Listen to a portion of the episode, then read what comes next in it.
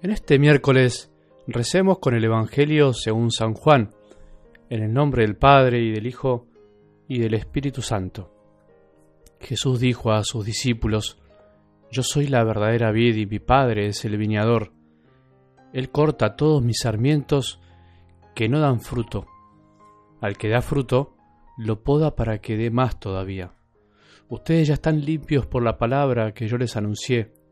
Permanezcan en mí como yo permanezco en ustedes.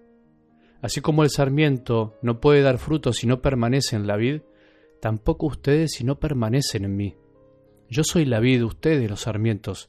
El que permanece en mí y yo en él da mucho fruto, porque separados de mí nada pueden hacer.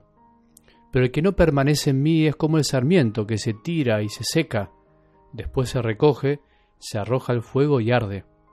Si ustedes permanecen en mí y mis palabras permanecen en ustedes, pidan lo que quieran y lo obtendrán. La gloria de mi Padre consiste en que ustedes den fruto abundante, y así sean mis discípulos. Palabra del Señor.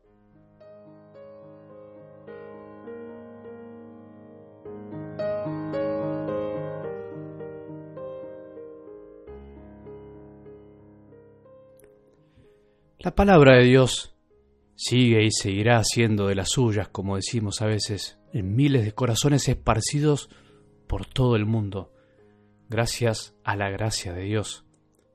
Vos y yo deberíamos evangelizar siempre, cansándonos, pero sin esperar resultados, sin ser resultadistas, aunque de tanto en tanto nos haga bien el saber que lo que hacemos hace bien a otros, porque una cosa no quita la otra si las obras que realizamos no son nuestras únicamente, sino que son de Dios principalmente, o las empezamos por el pedido de Él, no hay poder humano que pueda derribarlas, al contrario, crecen más allá de nuestros esfuerzos y deseos y nunca morirán, aunque por momentos vayan tomando tonalidades o colores distintos, sin perder su esencia, según las etapas de nuestra vida y de la historia. Así sucede con la Iglesia.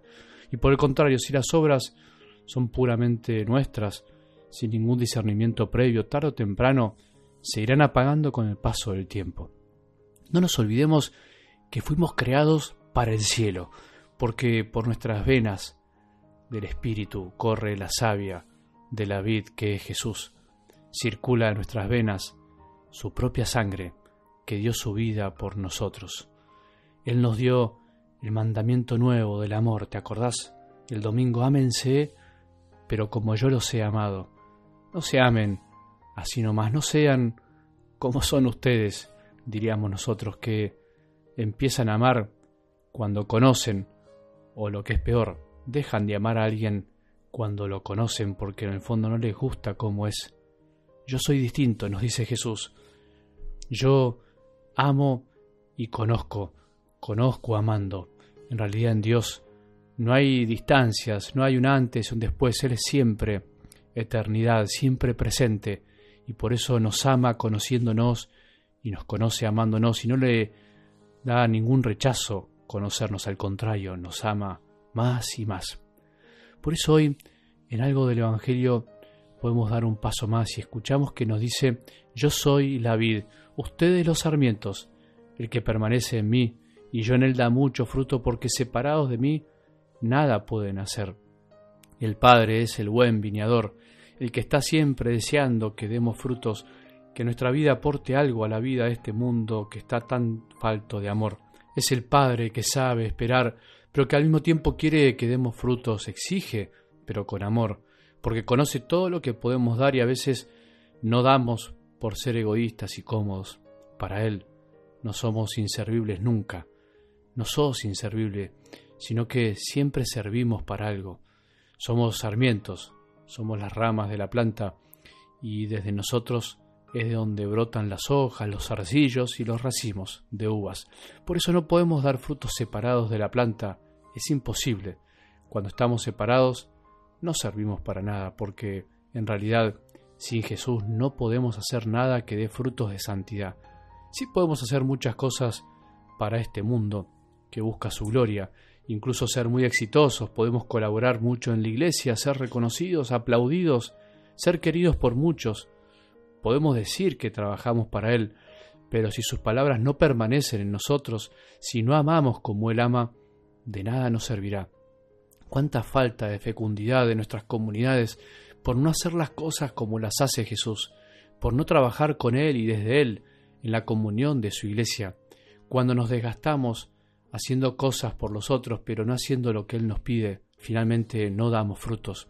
A veces pienso si en la iglesia somos conscientes de la energía y el tiempo que perdemos trabajando por Él, pero secos de corazón, secos de la savia de Cristo. Creo, con el riesgo de equivocarme, que en ciertas tareas de la iglesia estamos muy mundanizados y realizamos nuestras obras de evangelización sin discernir si es o no la voluntad del Padre. Y lo que no debemos olvidar es que si lo que hacemos no lo hacemos con la certeza de que es lo que Jesús desea, de nada sirve hacerlo, por más supuesto éxito que aparentemos lograr. ¿Cuántos proyectos, cuántas acciones pastorales, cuántas cosas hicimos alguna vez o hizo la Iglesia que hoy están muertas por no haber realizado la voluntad del Padre?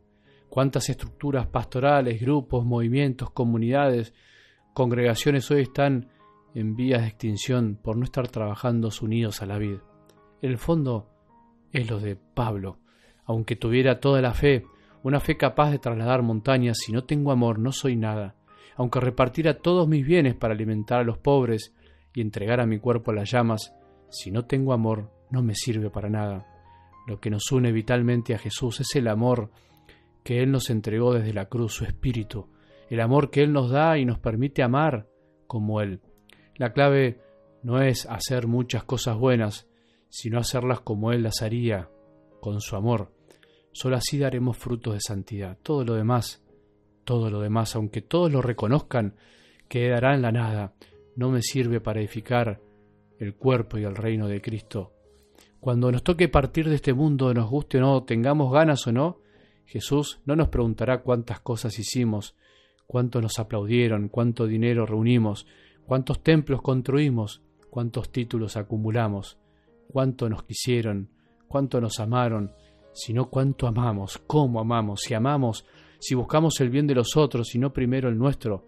Solo el que está unido a Jesús, el que permanece con Él, puede dar esos frutos tan duraderos. ¿Queremos ir al cielo? Seguro que lo querés. ¿Queremos empezar a vivir el cielo en la tierra? Amemos como Jesús nos ama. Ese es el camino. ¿Sabemos qué será el cielo?